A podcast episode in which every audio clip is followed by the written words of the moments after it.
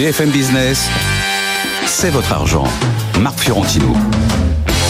Oui, je sais, on nous refait le coup des faillites bancaires, mais moi j'ai trois bonnes nouvelles pour vous. C'est votre week-end, c'est votre argent et c'est une émission exceptionnelle. Exceptionnelle parce qu'on va revenir sur tous les événements de la semaine, y compris les difficultés bancaires dont on a beaucoup parlé en fin de semaine. On va les décortiquer, on va voir quel est l'impact pour l'économie, pour la finance et pour votre argent au sommaire aujourd'hui, le mot de la semaine, ça va être terminal.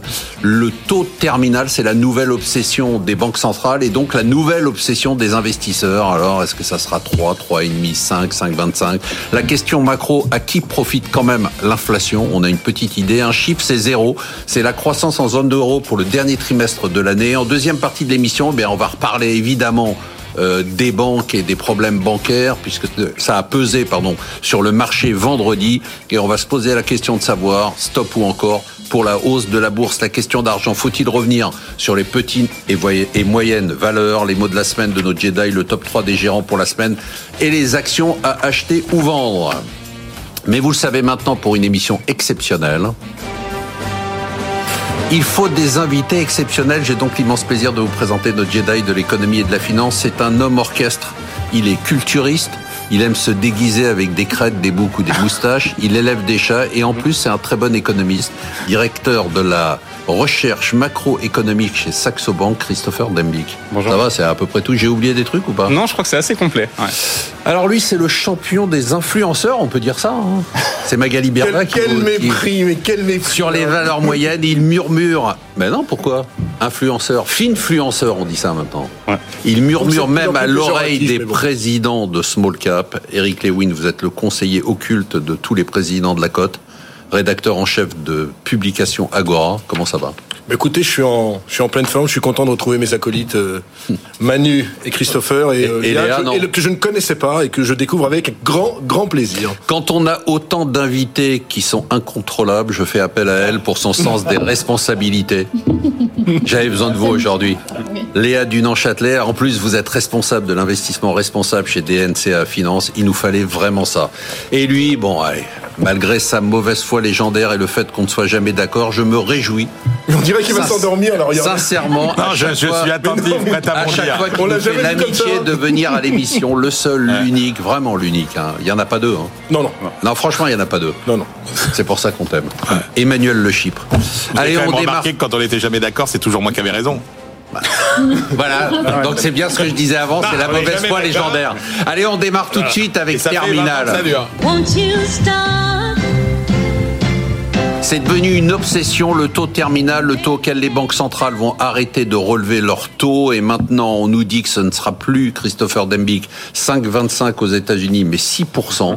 D'abord, est-ce que c'est vrai? Pourquoi on remonte ce taux terminal? Vous nous expliquez deux secondes ce que c'est que ce taux terminal et pourquoi c'est aussi important ou pas? Pour les marchés, les investisseurs et pour notre argent Alors le taux terminal, tout simplement, ça nous permet de savoir quand les banques centrales vont faire une pause dans leur cycle de hausse de taux. Et surtout, c'est intéressant parce que si elles font une pause, ça veut dire que théoriquement, elles auront vaincu en grande partie l'inflation parce que derrière cela, on augmente les taux pour lutter contre l'inflation. Alors bien évidemment, on a eu des chiffres d'inflation qui sont tombés récemment, aussi bien euh, côté zone euro, on va voir prochainement aussi, semaine prochaine, c'est aux États-Unis. Et force est de constater que vraisemblablement, on a une inflation qui est beaucoup plus répandue qu'on l'anticipait. Donc comme elle est plus répandue, le marché anticipe quoi Que les banques centrales vont devoir augmenter plus les taux d'où un taux terminal sera un peu plus élevé. Alors on en est où juste? Parce qu'on va se concentrer sur la zone euro, les mhm. États-Unis. Donc c'est quoi les Les niveaux de taux, euh, terminal Côté zone euro, aujourd'hui, le consensus, il est quasiment à peu près à 5%. On a une banque, euh, Nomura, je crois, qui est la plus haut quiche, celle qui considère que les taux vont monter le plus à 5,25. Donc à peu près pose... États-Unis? Euh, Non, zone euro. Zone euro? Zone euro, Non, 4,25. Ah oui, j'ai eu peur. 4,25, veuillez m'excuser. Et donc 6% Là, il y a eu les marchés sont... Heureusement que les marchés étaient fermés parce qu'on aurait perdu 15% sur le ah, on peut après ensuite débattre du, niveau du taux terminal en revanche. Mais effectivement, donc 4,25 euh, c'est Nomura qui est le plus haut quiche côté euh, côté zone euro. 6% c'est à peu près pour les États-Unis. Alors ça évolue hein, bien sûr en fonction. 6% c'est élevé. Hein. C'est pas ce qu'on disait la semaine dernière. La semaine dernière on disait 5,25 ou 5,50. Exactement. Alors ça évolue beaucoup. Si vous regardez, il y a une séance de cela. On avait eu aussi une baisse. Ça dépend des propos de Powell, etc. Mais la réalité, c'est que la tendance, en tout cas, c'est ce qui va compter. Elle est plutôt à la hausse, tout simplement parce que l'inflation, elle est structurellement bien présente. Si on regarde juste côté zone euro, vous avez vous aviez eu en 2022 un levier qui était bien évidemment l'énergie. Aujourd'hui, on a un autre relais, c'est deux relais d'ailleurs, les prix alimentaires et aussi tout simplement les hausses dans les services, les hausses de prix qui sont répercutées sur le consommateur. Ces deux éléments-là, un ça va durer très longtemps, donc ça veut dire que l'inflation va pas disparaître du jour au lendemain. Donc le débat à savoir, est-ce que le taux terminal, il est à, euh, disons, en zone euro 4%, et est-ce que ce sera au mois de juin au mois de juillet ou un peu plus tard C'est un débat qui va fortement évoluer, mais mon point de vue... Et qui a de l'importance. Qui a de l'importance, mais de mon point de vue, l'inflation, elle va pas diminuer du jour au lendemain. On en discutait avant, je pense qu'on est assez d'accord sur ce levier-là, c'est en partie permanent. Moi, je suis pas d'accord du tout. Oui, il faut bien que vous soyez contrariant. Exactement. Alors Léa avait raison depuis quelques mois, puisqu'à chaque fois qu'elle vient, elle nous dit vous êtes trop optimiste sur l'inflation. L'inflation euh, ne va pas baisser. Vous continuez à penser que ça va continuer. Ah, mais, plus que jamais. C'est-à-dire que euh, d'abord, on a pensé que cet euh, instrument monétaire était une réponse facile pour contenir l'inflation. Voilà, force est de constater que non, ça c'est sûr. Mais il y a un problème de décalage. C'est ça qu'on essaye d'expliquer à tous les gens qui disent ça. C'est-à-dire on est trop pressé c'est-à-dire que quand on monte les taux d'intérêt comme on vient de les monter, il faut attendre. Et d'ailleurs, ça commence, on voit des signes de ralentissement. Non, mais l'inflation, elle va être divisée par deux bah sans la moindre intervention des banques centrales. Bah oui. C'est-à-dire que quand le gouverneur de la Banque de France dit hier, l'inflation, elle sera deux fois plus bah faible en fin d'année, s'il est aussi sûr de lui, c'est bien que c'est un phénomène, qu'il y voit un phénomène mécanique. Et derrière, avant même le resserrement. Et derrière, il y a le resserrement. Donc, est-ce qu'on n'est pas en train de se précipiter est-ce que les banques centrales en font pas trop quoi Je suis pas du tout d'accord avec ça. La, personne qui a quitté, euh, je cherche son nom depuis tout à l'heure, euh, la, la, la, fête justement pour rejoindre euh, Biden, a, eu des mots très intéressants. Janet Yellen. Brennard. Merci. C'est pas Brennard? Non, non, Janet Yellen. Non, non, non, non, non. Non, c'est Live Brennard. Monsieur Fiorentino. Qui, qui, a, qui, qui a, bah, rejoint le, cercle de conseillers de Joe Biden a dit une chose très intéressante dans sa communication. En fait, elle attend quoi? Elle attend finalement de casser l'inflation, non pas par la croissance qui était notre point de vue de, de 2022, mais en demandant aux entreprises privées de casser leur rentabilité. Et ça, c'est tout nouveau parce qu'elles se rendent compte, se rendent compte que ce phénomène-là monétaire ne fonctionne pas. Ne fonctionne pas. Il faut écouter. Moi, je suis pas macroéconomiste. Je suis je regarde la micro. La micro, elle est claire tous les feux sont au vert en matière d'augmentation des prix à tous les niveaux encore aujourd'hui. Emmanuel Le Chip, pour une fois, je pense que je suis d'accord avec vous. Moi, je crois au contraire qu'on est trop pressé. Quoi. Alors d'abord, euh, juste pour calmer cette affaire de taux terminal, euh, il y a une différence entre non, 5 et 6 aux États-Unis. Ce que je veux dire, c'est que le taux, non, parce qu'on a l'air d'avoir créé un nouveau truc là. Oui. Concrètement, ça n'a aucune. Ça n'a jamais existé d'ailleurs ce terme. Jamais, mais c'est du gadget. Il y a aucune validité, il y a aucune théorie économique derrière. Là, c'est quand on vous dit ça franchit le seuil symbolique des euh, 10 000 points ou etc. C'est ça change rien que vous soyez à, à, un point. Voilà. Bon bref, on va calmer tout le monde avec ça. C'est l'objectif. Euh, moi après, ce que je, je suis, assez, je suis tout à fait d'accord avec ce que dit Christopher. Moi, je pense que quand même, c'est pas un débat si fondamental que ça. À part, et ça c'est une, c'est presque pour amuser la galerie, euh, retenez que à chaque fois qu'il y a eu des catastrophes quand même sur les marchés, c'était quand on a franchi le niveau de 6%. Alors vous allez me dire, entre le crack de 29, le crack de 87, il y a aucun rapport, c'est le genre d'anecdote ridicule qui ne prouve rien, qui ne montre rien. Je constate juste que dans Donc ça a d'importance. Le oui, psychologiquement, ça bah peut en avoir. Psychologiquement, ça mais peut en avoir. Que, il s'est toujours passé des trucs terribles quand on a franchi le seuil des. Euh, non, mais ça a un impact sur tout, sur le crédit à l'immobilier, sur le crédit à la consommation, sur le crédit des aux entreprises. Ce qui me paraît le plus important que le niveau terminal qu'on va atteindre, c'est le rythme auquel tout ça se fait. C'est-à-dire que moi, ce qui me ça, paraît, on connaît le rythme. Ce qui me oui, mais ce que je veux dire, c'est que ce qui est beaucoup plus important pour moi pour la suite, c'est un les conséquences de cette hausse extrêmement rapide, euh, de ce resserrement monétaire extrêmement rapide. Ah oui. Et c'est pour ça que je pense qu'on n'en voit pas encore les conséquences aujourd'hui et que ça va et que ça va arriver. Elle on commence à voir. Mais moi aussi. On commence à voir un peu sur ah les marchés là. Déjà, ça commence. Non, mais surtout dans les entreprises, on commence quand euh, même à sentir. Ça, ça, c'est une chose. Et donc pour moi, le plus important, c'est le rythme. Et donc du coup, ce que ça dit aussi sur, parce que pour moi, c'est ça qui est le plus important. Maintenant qu'on voit à peu près où on va s'arrêter à un quart et un demi point près, je veux bien que ça ait un peu d'importance, mais pas tant que ça. Ce que ça dit après Sauf sur que la longueur. c'est pas une question d'un quart ou une demi. Elle dit ça peut être beaucoup plus. J'ai l'impression d'entendre le discours il y a un an exactement. Sauf que, sauf qu'après, moi, ce qui m'intéresse, c'est combien de temps on va rester sur le plateau. Et, et, ça me paraît beaucoup plus important que, en gros. Sur le plateau ici, là, Non, sur le plateau euh, de, non, entre tiers. Combien de temps il va s'écouler entre la dernière hausse et la première baisse, plutôt que de savoir si on va finir à 5,5 ou à 5,75 aux États-Unis. D'autant plus que sur les marchés, très franchement, on s'en fout comme de l'an 40. Mais pas tant que ça. Mais si, ce qui fait, mais si, ce qui fait baisser les, les marchés là, c'est le problème de la banque californienne. Non, d'accord, ça c'était en fin de semaine. Toute cette semaine, on a eu ce débat entre 5,5 et 6% sur les taux américains en Europe avec un Philippe Lane qui a dit attention, l'inflation commence à baisser, mais vous avez le gouverneur de la Banque d'Autriche qui a dit non, les taux vont à vous pouvez vous Il n'y a eu aucun, aucun impact sur les marchés. C'est pas vrai. il y a eu le retournement sectoriel dès lors qu'il y a eu les chiffres de l'inflation. Il y a eu un retournement mais, oui, mais sur, sur les le marchés se sont. C'est quoi un retournement sectoriel Attendez, Eric. Mais les marchés n'ont pas baissé. Ah, peut-être ça, c'est pas, la question. Les marchés n'ont pas. Peut-être à l'intérieur, je suis d'accord. Tout à fait. Je suis d'accord à l'intérieur du CAC, il y a eu des changements sectoriels, mais l'indice n'a absolument pas baissé. C'est-à-dire qu'on soit à 5,5 ou à 6, c'est intégré par les investisseurs complètement. Léa, retournement sectoriel. Exactement. C'est-à-dire qu'on est revenu sur des investisseurs qui privilégient des valeurs pas cher, c'est-à-dire euh, qui finalement ne vont pas être.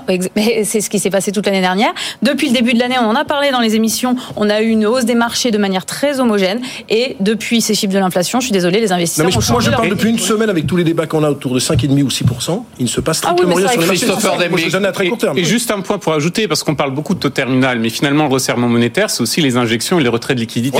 on n'en parle pas beaucoup. Plus, bien plus, mais il a raison, Christophe. bien plus. Pour une fois. Et pour une fois, effectivement, j'allais le dire finalement voyez.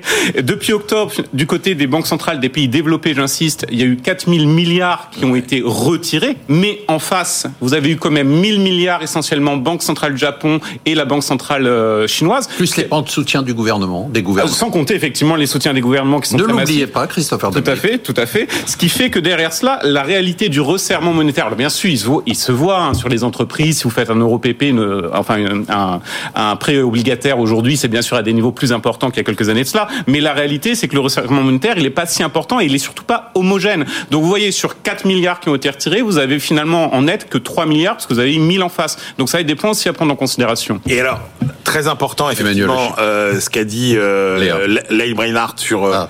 Non, non, mais c'est ah, très intéressant.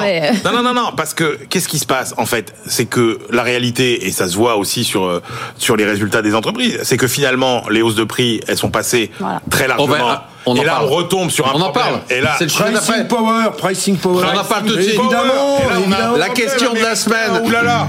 À qui profite l'inflation? Mettez-moi la musique fort. Les prix continuent à monter partout et c'est un peu la surprise. On le voit notamment dans l'alimentaire malgré la baisse du coût des matières premières alimentaires et du coût de l'énergie et du coût des transports. Parce que quand j'ai dit les matières premières alimentaires ont baissé, l'alimentaire baisse pas, on m'a dit eh ouais et les matières premières et le coût des transports. Mais manque de bol, les deux ont baissé à qui profite l'inflation, Emmanuel Le Chypre?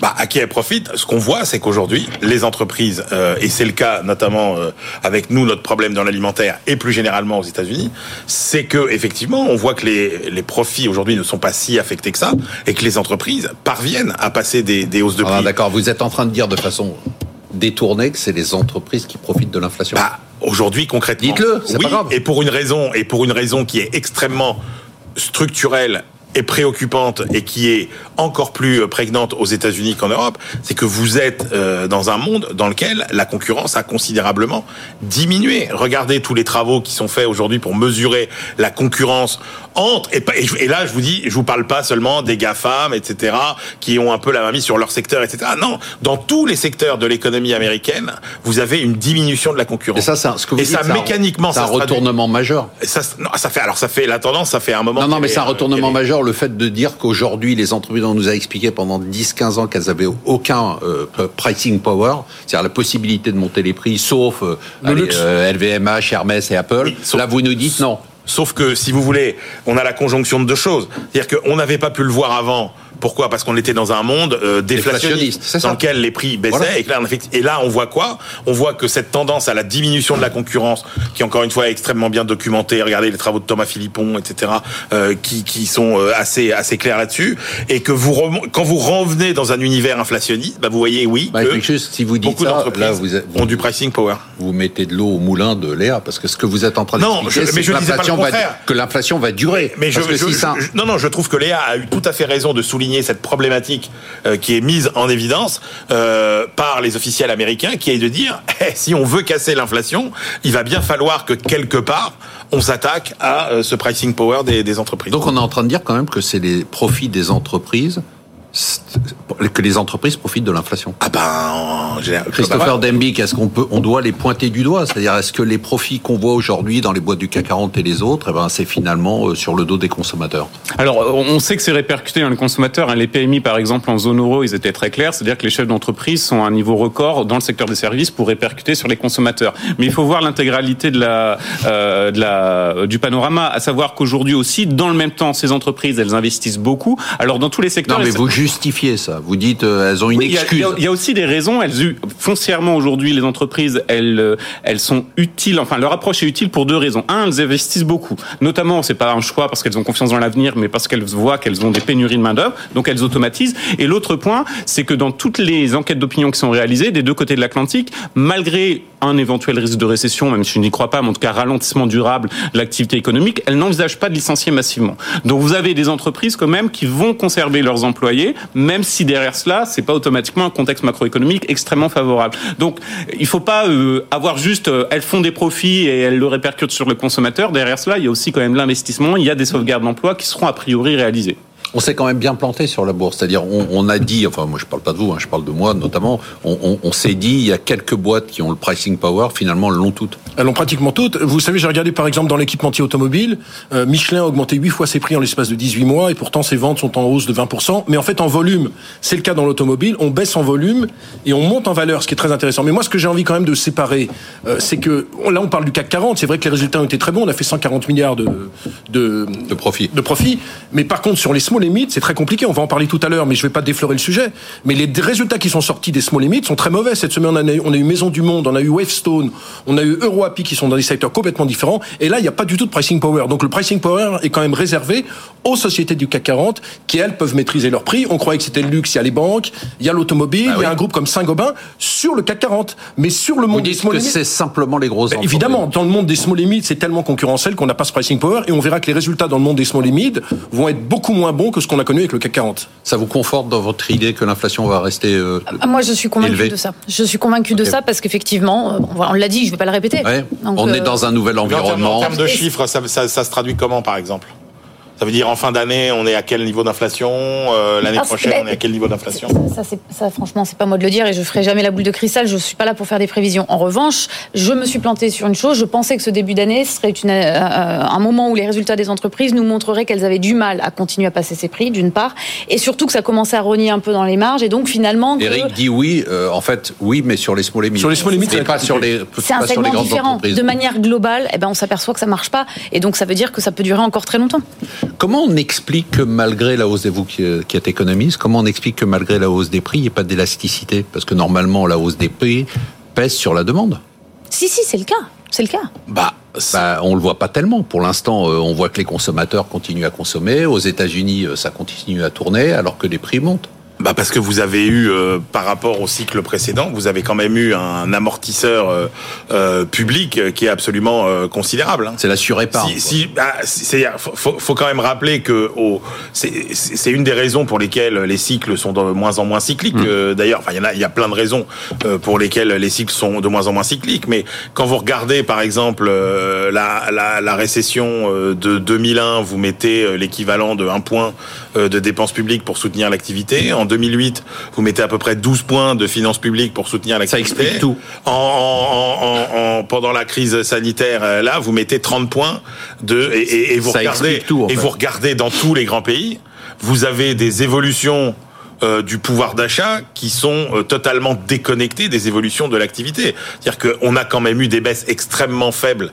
de pouvoir d'achat au cours là des des des des des, quasiment rien en 2022. On rappelle que c'est remercie le bouclier tarifaire quand même. Oui, En revanche, oui c'est ça, c'est des aides publiques. Oui, mais, ça, mais ça c'est des aides publiques. Sauf que sauf que attention, le bouclier tarifaire, il faut bien voir ce que c'est. Il faut pas se tromper. Le bouclier tarifaire, c'est pas une politique de soutien à la demande. Le bouclier tarifaire, ça a été une politique de l'offre. C'est-à-dire c'est une politique qui a permis de limiter la hausse des prix, hausse des prix qui a permis de limiter après toutes les indexations qu'on. Oui, mais qui du coup a relancé la demande puisque ça a facilité la consommation. Oui, mais ce que je veux dire, c'est que ça n'a pas pesé sur le budget des ménages. Et puis on a un taux d'épargne important en France, non? Il est entre 15 et 16 quand même. 17,8. La particularité quand même des dernières années, c'est qu'il n'y a, pas de crises qui ont segmenté euh, autant et, qui ont fait autant de gagnants et de perdants. C'est-à-dire que vous avez à la fois 4 ménages sur 10 qui ont perdu du pouvoir d'achat considérablement euh, depuis 3 ans, et à la fois il y a 200 milliards d'épargne ont été accumulés par tous ces salariés qui ont été finalement assez peu impactés par, par, par la crise et qui, eux, ont pu accumuler de l'épargne. C'est pour ça qu'on a toujours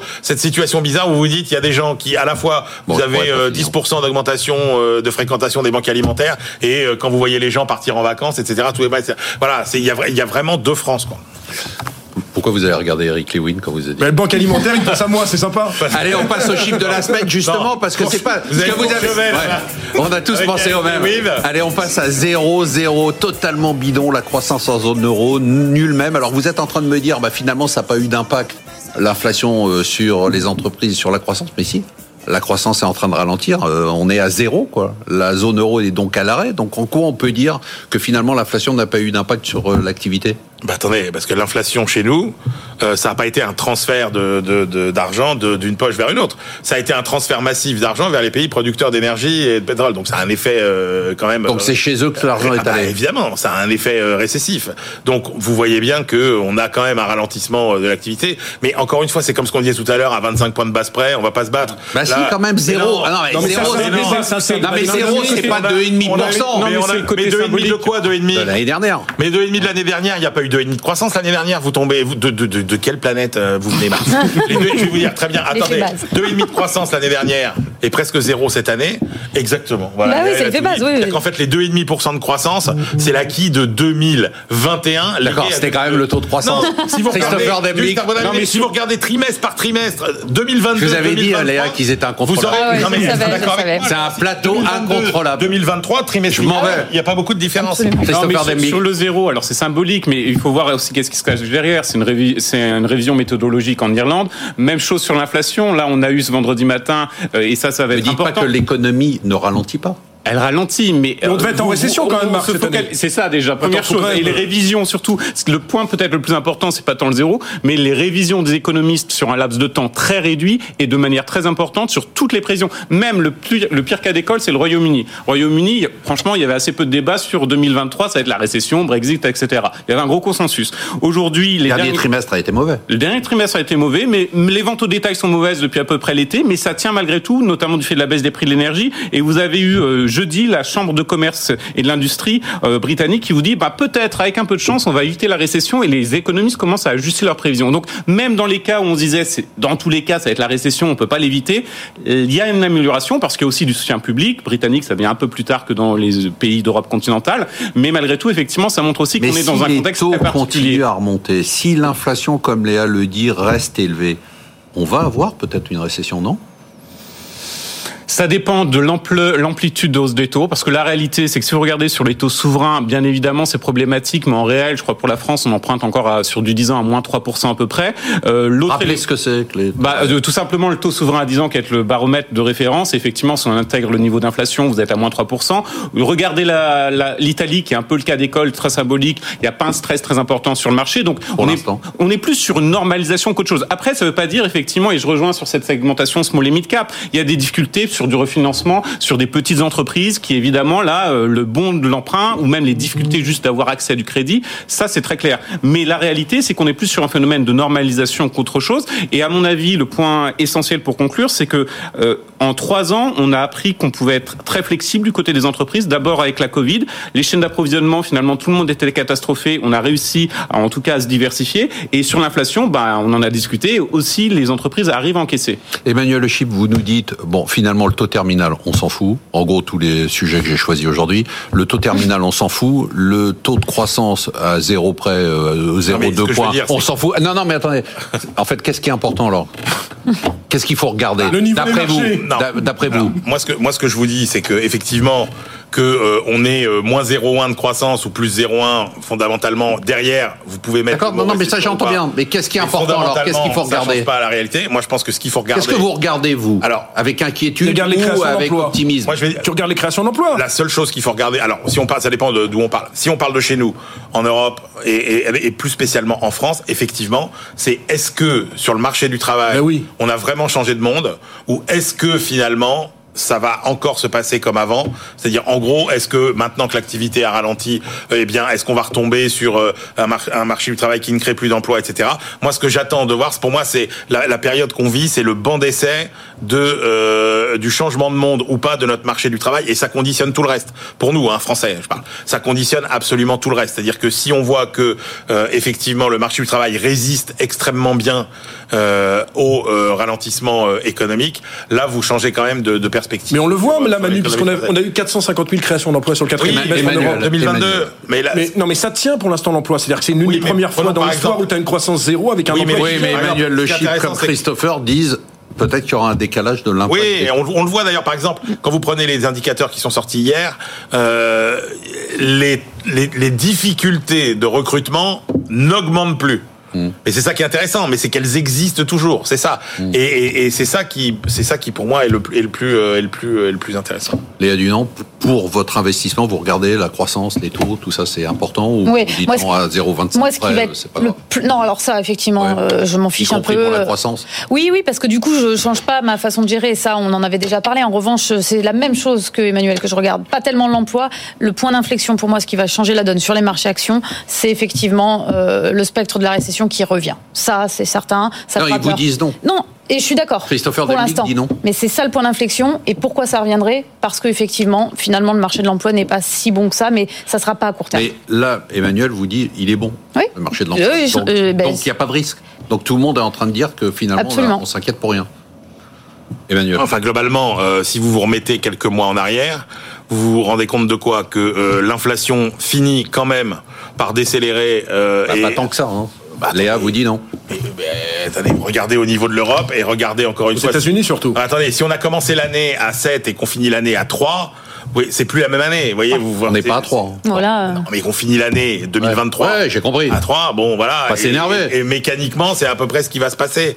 Euh, si on vous avait dit que on éviterait la récession alors que tout le monde nous la prédisait, enfin, je veux dire, encore une fois, sur l'inflation, les nouvelles, elles sont meilleures que prévues. Sur la croissance, les nouvelles, elles sont meilleures. Eh ben, vous voyez, vous n'êtes pas venu pour rien. Vous n'écoutez pas cette émission pour rien. Vous ne la regardez pas pour rien. Il y a que des bonnes nouvelles et on se retrouve en deuxième partie de l'émission.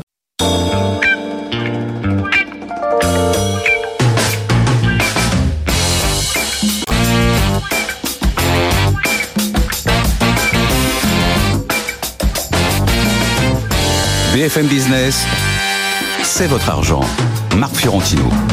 Et on se retrouve en deuxième partie de l'émission avec Emmanuel Le Chip qui, pendant la pause, a envoyé ses commandes pour la bouffe. C'est incroyable. C'était ça en plus, je suis sûr que c'était vrai. Je suis pas, je suis pas complètement à côté. Il est tout rouge, donc c'est vrai. Léa qui essaye de nous faire peur avec l'inflation, Eric Lewin qui brûle de nous parler des valeurs moyennes, et Christopher Demby qui essaye de prendre un peu de hauteur du haut de son mètre 92. Allez, on passe tout de suite au marché. Le CAC 40, 12% quand même, hein, malgré la baisse de fin de semaine. Le DAX, 12% depuis le début de l'année. Le S&P, 2%. Nasdaq, 8,3%. Eurostock, 50, plus 12%. Nikkei, plus 8%. Alors... Euh, Dow Jones, moins 2. Ouais, alors l'ambiance était euh, plutôt bonne, hein, ouais, elle est bonne en début de semaine. Et puis, euh, il y a eu euh, cet euh, mouvement un peu, pas de panique, mais d'inquiétude sur euh, les bancaires. Vous pouvez nous expliquer ce qui se passe? Quelle est la situation, Christopher Dembick? Pourquoi il y a cette inquiétude sur ah, les banques? Tout simplement, vous avez... Il est très bon sur les banques en plus. Oui. euh, tout simplement, vous avez eu quelques inquiétudes parce qu'on a eu une banque dans la Silicon Valley qui faisait du private equity, donc qui est tout simplement hein, du capital venture auprès de start-up, hein, typiquement business. Alors c'est une banque de petite taille, mais qui a été mise en difficulté. On a une autre Silicon banque... Valley Bank. Voilà. Et vous avez une autre dont le nom m'échappe dans la Silvergate. Silvergate, qui est en quasi faillite. Là. Et donc c'est, mais ça reste des petits acteurs. Simplement, bien évidemment, à chaque fois qu'on a une crise bancaire qui dégénère, on a eu par le passé, donc il y a ces inquiétudes-là. Mais la réalité, c'est que malgré tout, encore une fois, ce sont des petits acteurs sur des niches de marché. C'est-à-dire, bon, les crypto-monnaies, on va pas revenir 30 minutes dessus. C'est assez évident qu'il y a quand même non, des éléments fait, de fragilité. Il y a deux sujets quand même là-dedans. Il y a le sujet sectoriel, vous avez mm -hmm. raison, qui est ponctuel sur des petits acteurs. Puis vous avez le sujet des stocks d'emprunt dans les bilans des banques, non, euh, Léa? Oui, oui, tout à fait. Alors après, je pense que l'effet euh, historique joue énormément. C'est-à-dire que là, tout le monde a paniqué très rapidement. Il faut rappeler que là, on est sur une, c'est une société euh, bancaire de niche. Hein. D'accord, mais c'est pas de ça dont on a peur. Hein. Vendredi, ce que j'entendais beaucoup, c'est de dire risque systémique. C'est le risque systémique, c'est-à-dire que les banques, on, on peut peut-être expliquer le risque systémique, c'est-à-dire que les banques ont en portefeuille, comme les banques centrales, hein, des stocks d'emprunts euh, d'argent qu'elles ont prêté à des taux qui étaient extrêmement bas. les taux ont remonté et donc la valeur du stock.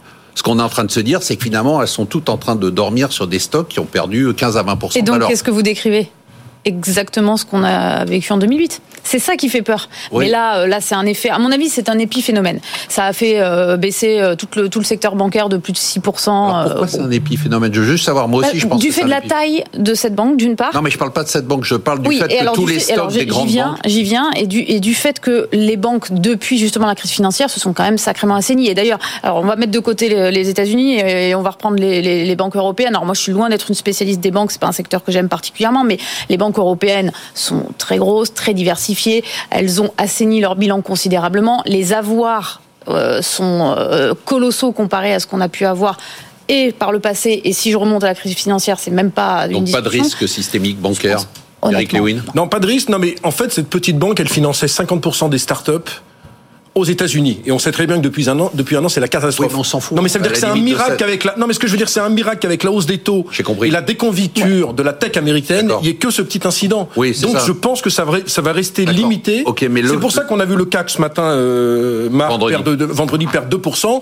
Et finalement, après, on perd plus qu'un pour cent parce que les gens se rendent bien compte que ça reste ça reste vraiment un élément à part. Et dans le cas de Silvergate, c'est vraiment la exemple, quand la Société Générale perd 5%, ça n'a rien à voir. Non, mais vous savez combien Non, mais les bancaires, vous savez combien elles ont gagné depuis le début de l'année entre BNP, Société Générale, Crédit Agricole, entre 20 et 30%. Mm. Donc on s'est servi de ce prétexte pour des prises de bénéfices. Faut arrêter non plus de sombrer dans une espèce d'hystérie. Non, il n'y a pas d'hystérie. Elles ont un stock ce stock a baissé en valeur. Est-ce que c'est un problème ou pas? C'est tout. non, je, ne pense pas parce qu'encore une fois, c'est limité aux start-up. C'est un cas très précis de start-up. C'est pas à l'ensemble. Toutes les banques ont un stock. D'accord, mais le problème de la banque américaine, c'est pas lié aux ménages américains, c'est pas lié aux entreprises américaines, c'est lié à des start-up qui étaient déjà mm. quasiment en grande déconfiture. Mm.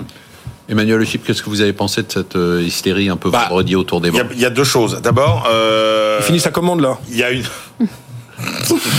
D'abord, il y a euh, la question, c'est est-ce qu'il y a euh, une mèche et est-ce qu'il y a un baril de poudre? C'est-à-dire qu'en gros, euh, la mèche, on l'a. Alors voilà, mais est-ce que c'est comme en 2008 Voilà. C'est-à-dire qu'en gros, si vous regardez l'affaire des subprimes en elle-même, hmm. c'est un montant de crédit qui correspond en moyenne à ce qu'étaient les variations quotidiennes euh, euh de, euh, de, de, de, de, de, de j'ai, un, j'ai un trou terrible. Du secteur bancaire, enfin des. Non, de, de, de, de, de la bourse américaine, bourse américaine. de Wall Street. Ouais. Enfin, le, du S&P 500. Oh là là. Le S&P 500. S&P 500. ouais. Je connais même pas les indices. Il est tard, on est vendredi, voilà. Et donc, donc, vous voyez, en, en soi, les subprimes, c'était pas ça le baril de poudre. Euh, le baril de poudre, c'était la titrisation oui. en, en, 2008. Et c'est les, et, le, et les subprimes, ça a été l'étincelle. Là, on peut considérer qu'on a une étincelle. Okay. Mais moi, je suis assez d'accord avec Léa. J'ai pas l'impression qu'il y ait un baril de poudre. Quand vous regardez l'État. Il est souvent d'accord avec Léa quand même. Hein. Les, bilans des banques sont sans. aujourd'hui. Non mais regardez le système bancaire quand même, euh, comment il a évolué. Regardez d'abord comment s'est renforcé le système bancaire américain. Regardez comment la consolidation s'est opérée euh, après. Donc pas de baril de poudre et une petite bah, On n'a pas, on n'a pas un énorme baril de poudre comme en 2008. Allez, on passe à la question d'argent de la semaine. Faut-il revenir, Eric Lewin, vous allez pouvoir parler. Enfin. Faut-il revenir vers les petites valeurs et les valeurs moyennes En 2022, les small et mid cap ont plus baissé que les large cap. Ouais. En 2023, ça rebondit du côté des large cap, mais pas du tout du côté des small et mid cap. Est-ce que c'est le moment de revenir? Alors, est-ce que vous êtes un spécialiste, il faut le dire pour ceux qui vous connaissent pas, des, petites valeurs et bah, Écoutez, la, grande problématique. Rien ne se fait chez vous sur ce marché. La grande problématique, c'est qu'il y a toujours aussi peu de volume. On avait 800 millions d'euros par jour sur les small il y a trois ans, on n'a plus que 320 millions d'euros. Il y a un vrai problème. Qu'est-ce qu'on appelle small d'ailleurs, juste euh, pour que. Alors on va, allez, on va dire que les small c'est en dessous de 150 millions d'euros et on va dire que les mid. Au niveau français. Au niveau français. Aux États-Unis, en Angleterre, c'est pas la même chose. Léa allait me couper très vite, donc je devance la critique de Léa. Et sur les sur les mid, ça va être en dessous d'un milliard et demi. Euh, ce que j'ai envie de dire, en fait, il faut distinguer trois choses. Vous avez en ce moment sur le marché, bon, le CAC 40, on en a parlé. Vous avez les, les mid où il y a des gros problèmes et vous avez toute une valeur, les penny stocks, toutes les valeurs qui valent entre, 1 et 2, euros. Et là, c'est Moins d'un euro même. Et là, c'est une espèce de frénésie en ce moment. Frénésie de quoi? Frénésie, les particuliers sont très très présents. Sur ce compartiment où c'est des valeurs très liquides, où vous avez souvent 85% de flottants, c'est complètement les particuliers qui font le marché. Sur le segment des mid, où c'est souvent... Ça, c'est l'auto, hein. on est d'accord C'est l'auto, mais vous avez beaucoup de particuliers. Après, bon, j'ai pas jugé. il y a beaucoup de particuliers sur l'auto aussi. Et sur le segment, et sur le segment des mid, mmh. c'est surtout les gérants. Et comme on a un problème de flux, c'est vrai qu'il y a beaucoup de mid qui sont laissés pour compte. C'est le moment de revenir ou pas Alors, c'est le moment de revenir. Je vais vous dire, historiquement, on est sur un PE de 16, et là, on a un PE de 12. Donc, on a une décote en moyenne de 30%. Donc oui, il faut revenir. Et de toute façon, même si on revient pas, il y, aura des opérations financières. Il ne vous a pas échappé une valeur. Vous me folklorisiez à une époque quand j'avais acheté du Rothschild il y a trois ans. Ben, Rothschild, j'en avais acheté à 20. Il y a une sortie de cote à plus de 40 euros. Mmh. On a eu sur Lizzie, qui est un équipementier euh, automobile, la direction n'était pas du tout d'accord sur son cours de bourse. Ils ont fait une opera sur 14% du capital. Donc même si on n'est pas sur ce segment, il va y avoir des opérations financières. Et donc moi, je pense que oui, ça va revenir parce que les valorisations sont vraiment historiquement très basses. Léa Dunant, c'est pas votre spécialité, mais est-ce qu'aujourd'hui vous regardez ou vous dites non, je veux pas toucher en dessous d'une certaine Non, non, moi j'en ai, j'en ai hein, de toute façon des small mid cap, mais je suis pas une spécialiste qui a été dit très important. En fait, c'est quoi ce marché? ah C'est un marché de spécialistes. c'est un marché de sélectivité. En fait, il faut connaître les valeurs. En fait, on ne peut pas aller acheter euh, une small et mid cap juste parce qu'elle a baissé euh, significativement. Il faut vraiment s'intéresser euh, au, cas d'investissement. Et il y a eu de très belles performances depuis le début de l'année. En revanche, et c'est là où je suis un peu moins d'accord, c'est-à-dire qu'il ah, y a une véritable dichotomie au sein du marché des small et mid cap. Non, mais moi, c'est pas qu'on n'est pas d'accord avec Léa, c'est que moi, Léa regarde les valeurs une par une. Je suis tout à fait d'accord avec elle. Quand on regarde l'indice depuis le début de l'année, le CAC fait plus 13, le CAC Small Limit fait plus 6. Et sur 5 ans, le CAC 40 fait plus 30, le CAC Small Limit fait moins 10. Donc après, c'est vrai qu'à l'intérieur, il y a des très belles performances. Et c'est là où il faut effectivement euh, regarder les dossiers de très Donc vous dites qu'il faut revenir, mais revenir de façon sélective, c'est ça, euh, Eric ouais. J'ai rien compris. Non, non, sélective, de façon mmh. sélective. Et, là, vous dites la même euh, chose. Exactement. Et surtout, moi, j'éviterai, mais le plus possible, tout ce qui est concept stock. C'est-à-dire que ces entreprises qui sont euh, les fameux penny stock, eh ben, euh, les, alors c'est dans mon domaine euh, les, les, les, fameuses green tech qui correspondent à ce qu'était la biotech avant, c'est-à-dire il y a une technologie qui émerge, on va l'exploiter pendant, pendant, quelques années, on va essayer de capter des financements pour brûler du cash, on ne sait pas trop si ça marchera ou pas.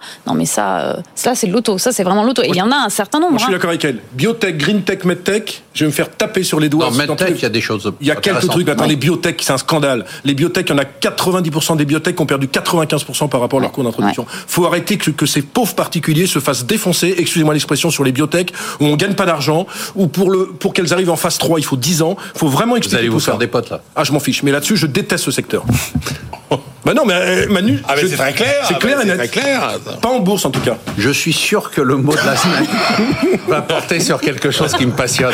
Complètement. Allez. Alors c'est soit Angela Merkel, mais là c'est un peu compliqué. Donc c'est le Brexit, puisqu'on a eu récemment en fait un accord euh, au sujet de l'Irlande du Nord. Vous savez, c'était le dernier point de friction entre le Royaume-Uni et l'Union européenne. Et cet accord, ce qui est passionnant, c'est que le Premier ministre britannique nous le vend en disant que l'Irlande du Nord a tous les bénéfices, puisque bénéfices, puisque finalement aujourd'hui, elle est bien sûr toujours partie du Royaume-Uni, mais surtout elle est intégrée au marché unique de l'Union européenne. Ce qui est vrai. Ce qui est vrai. Et ce qui était justement pourquoi on a fait le Brexit pour en sortir. Donc euh, c'est assez, euh, assez amusant à cet égard. C'est très amusant. Eric Lewin, le mot de la semaine. C'est marrant, il a fait hier aussi ce, ce truc-là sur le Brexit hier matin. Ah Donc ça veut dire, qu'il quelqu'un double. double euh, rachat d'actions. Rachat d'actions. Je suis impressionné par les rachats d'actions. On pensait que c'est quoi les rachats d'actions bah, C'est une entreprise qui décide de racheter ses propres actions, puis de les annuler. Donc mécaniquement, ça c'est relutif. C'est-à-dire que ça permet aux bénéfices par action d'augmenter. On croyait que c'était simplement pour les États-Unis. On s'aperçoit qu'il y a de plus en plus de rachats d'actions en France. Il y a déjà 15 milliards depuis le début de l'année. L'année dernière, on avait fait 27 milliards, et tout laisse à penser que les 27 milliards d'euros de rachat d'actions vont être largement pulvérisés. Donc c'est encore, on n'a pas beaucoup parlé de la valorisation des marchés, mais c'est encore un élément positif pour que les marchés se tiennent bien.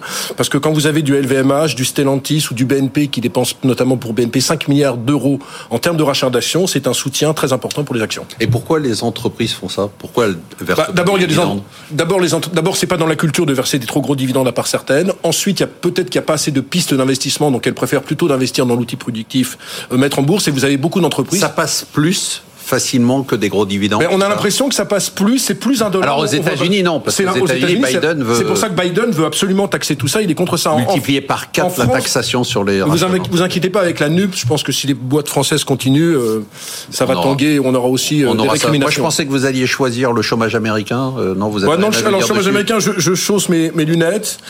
il, est, il est quand même supérieur aux attentes dans les créations d'emplois. On attendait 205 000, on a, 311 000. Donc, oh là là, mon Dieu, mon Dieu, c'est inflationniste. Par contre, quand vous regardez le salaire horaire moyen, il retombe à 4,6% en annualisé alors qu'on attendait 4,7%. Donc voilà, c'est génial. Non mais c'est pour ça qu'on peut. Donc c'est un non-événement. Pour l'instant, c'est un non-event. Léa Dunant, le mot de la semaine pour vous. Je peux rebondir avant sur les rachats d'actions? Allez-y. Ah, c'est ça entendre qu'on aime les entreprises qui font des rachats d'actions parce qu'elles savent pas où investir et que c'est pas possible. Allez, pas dit.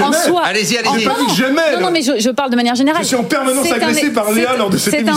C'est un effet mécanique de valorisation qui est absolument l'inverse de euh, d'un vrai call d'achat sur une entreprise. Une entreprise, si elle sait pas où investir, c'est qu'à mon avis il y a un gros problème. Les rachats d'actions, c'était pas du tout un truc européen. Les Américains font ça effectivement depuis très longtemps. Ça y est, on s'y met. Mais c'est facile de faire monter son cours de bourse de cette manière-là. Moi, je trouve ça hyper inquiétant. Non, mais est-ce que ça veut dire que, par exemple, d'un point de vue ESG, des boîtes qui font des rachats d'actions, vous les rentrez pas en portefeuille? Non, je dirais pas ça parce qu'on n'est jamais à l'abri que ça arrive, mais je trouve que c'est un très mauvais signal. D'un point de vue plus financier si que elles ont trop de trésorerie, qu'est-ce qu'elles en font? Qu'est-ce qu'elles ont trop de trésorerie, qu'est-ce qu'elles peuvent en faire? Bah, Vous imaginez Non, mais elles ont investi. Vraiment cette question non, non, mais je pose cette question. Elles ont investi. Il leur reste quand même. Elles ont gagné beaucoup d'argent qu'est-ce qu'elles font de l'argent qui reste ah bah, elles, doivent tout réinvestir. Il y a des entreprises qui en profitent pour aller faire des achats intéressants. Des fois, il y a, mais c'est là on le voit, hein, il y a des secteurs qui se consolident et certains patrons qui nous en parlent de plus en plus. Effectivement. Donc vous, êtes contre les dividendes aussi alors? Ah non, ça c'est autre chose. Mais justement, donc c'est-à-dire que si on peut pas redistribuer aux actionnaires, c'est une forme de rémunération des actionnaires. C'est une question de, répartition. C'est une question de répartition de la valeur ajoutée. C'est exactement ça. C'est-à-dire qu'il y a un moment. Pour vous. Alors le mot de la semaine. Alors là, je change complètement de sujet. Je vais parler des océans. Non, il y a eu un accord euh, historique euh, à l'ONU sur euh, l'exploitation en fait en haute mer, en fait la préservation de la haute mer. Hein, c'est 60% des océans euh, dans le monde, c'est notre poumon bleu. Il y avait 1% de cette surface qui était protégée jusqu'à maintenant, ça va passer à 30%. Malheureusement, c'est peut-être le bémol parce que 15 ans de négociations sur 140 pays, ils ont fini par se dire qu'il fallait quand même faire quelque chose. C'est une bonne nouvelle. En revanche, les chiffres annoncés sont ridicules. On parle de 20 milliards pour l'instant pour la préservation, mais c'est un premier pas, donc on va le suivre évidemment. C'est une bonne nouvelle pour Eric Lewin. Est-ce que ça veut dire que les Maldives, il pourra ah, encore y retourner pendant les 10 ans qui viennent C'est mon angoisse existentielle bah, en Maldives. Est-ce que, le four, est que le Four Season des Maldives est menacé ou pas Je pense qu'il l'est très sérieusement même. Très sérieusement, malgré ah bah, cet accord Non, ah bah bien sûr, ça, ça, ça changera rien à la montée des eaux, qui est pas, je vais pas dire inéluctable, personne n'a encore une fois de boule de cristal, mais c'est quand même un, phénomène. je me, je me replie sur Saint-Tropez, c'est décidé. Emmanuel Le Chypre, le mot de la semaine pour vous. non mais c'est des débats. À chaque fois, vous ouvrez tous des portes euh, euh, incroyables, parce que ce qu'on pourra construire demain sur la mer, c'est assez extraordinaire aussi. Les, les, bars. Ne, nous trompons pas. Des restaurants sur la les mer. Futurs, les futurs hôtels, les futurs hôtels de luxe dont Eric Lewin sera un fidèle client, demain ils seront sur la mer. Sur la mer. Mais les siens sont déjà sur la mer puisqu'il est dans ah, des villas il a la vue sur la mer. Non, mais non, Villa Piloti aux Maldives. Villa, Villa Piloti. Le mot de la semaine. c'est genou, le mot de la semaine. Genou. c'est assez surprenant comme mot. Non, c'est pas surprenant du tout. Rappelez-vous que la CGT avait promis euh, pour euh, ces manifestations euh, de bloquer la France et de la mettre, de mettre l'économie française à genoux. Et ce qu'on voit en fait, qui est incroyable, c'est finalement que l'économie française, par rapport à ce mouvement de grève, c'est même pas mal. Et même si ça dure trois semaines, c'est-à-dire rendez-vous compte qu'en 95, c'est le télétravail, ça ou pas Alors notamment, mais parce qu'en 95, ça n'a pas eu un impact si important. Alors déjà, en 95, 0,2 points de croissance. Voilà, donc ça n'a pas dernier changé. trimestre. Ça n'a pas changé. Et donc, quand vous et quand vous comparez à 95, le monde a changé. Oui. Alors d'abord, il faut rappeler qu'en 95, c'était au mois de décembre. Le mois de décembre, beaucoup plus important pour l'économie que le mois de mars. Le mois de mars, on s'en fout. Dire les, les, pour le tourisme et tout ça, c'est les vacances d'hiver sont finies, les vacances de donc rien n'a changé. C'est-à-dire c'est comme 95. Ah non, c'est pas comme 95, c'est beaucoup moins grave. C'est ça que je veux vous dire. D'abord, le mois est moins important. Deux, euh, quand même, 4 Français sur 10 qui télétravaillent. C'est ça. Ça, ça change quand même considérablement la donne, qui potentiellement télétravaillent. Toutes les nouvelles mobilités urbaines, là, rappelez-vous, quand en 95, les gens faisaient des kilomètres en ville, maintenant, bah, il y a quand même tout un tas de solutions euh, qui sont euh, qui sont possibles. Le e-commerce qui euh, n'existait pas, la dématérialisation des factures. Rappelez-vous, en 95, on l'a oublié, il y avait eu une grève massive de, de la Poste, notamment dans le sud de la France, qui avait coûté la vie à des à des à, énormément d'entreprises qui ne recevaient plus les les les les, les, paiements, les chèques, etc. et qui ont dû mettre la clé sous la porte parce qu'il reste les poubelles. Quoi. Elles avaient plus de trésorerie. Alors il reste les poubelles et des trucs comme ça. Mais ce que je veux dire, c'est que Paris, franchement, franchement, sur RMC. Oh, non, grosse tête, avec Allez, on passe tout de suite à. Franchement, il n'y a pas de quoi s'inquiéter globalement, parce qu'après, il y, a des points ponctuels où il y a des gens qui, sont en difficulté, mais Allez, macroéconomiquement, ça va. Macroéconomiquement, ça va. On passe au top 3. Ah ben, on a un jingle. Le, donc, euh, bah, des bons résultats, hein, c'est sympa. Pierre Chang, 25,4%. François Chollet, 17%. Virginie Robert, 16,9%. Tous les gérants sont en positif. Euh, bravo à tous. Hein. Ça fait du bien, non, par rapport à l'année dernière C'est pas très compliqué non plus. Oh, mais non, mais quand le marché gagne 13% et qu'on est valeur française, faut pas non plus être des génies pour faire un peu, un peu mieux, quoi. Bah pour une fois, je vous fais un compliment. Ouais, c'est vrai. Léa Dunan-Châtelet, je vais vous lire votre portefeuille et vous allez me dire ce que vous faites. Vous avez du plastique omnium, vous avez du Dassault Systèmes, vous avez du Sika, vous avez du Nibé, vous avez du ID Logistique, vous avez du InWindow, vous avez du Lonza, vous avez des boîtes dont euh, Emmanuel Le Chip n'a jamais entendu même le nom. Mais ça ne m'étonne pas. Vous avez du Rational, vous avez du A-System, vous avez du STM et vous avez dans ça il connaît Novo Nordisk.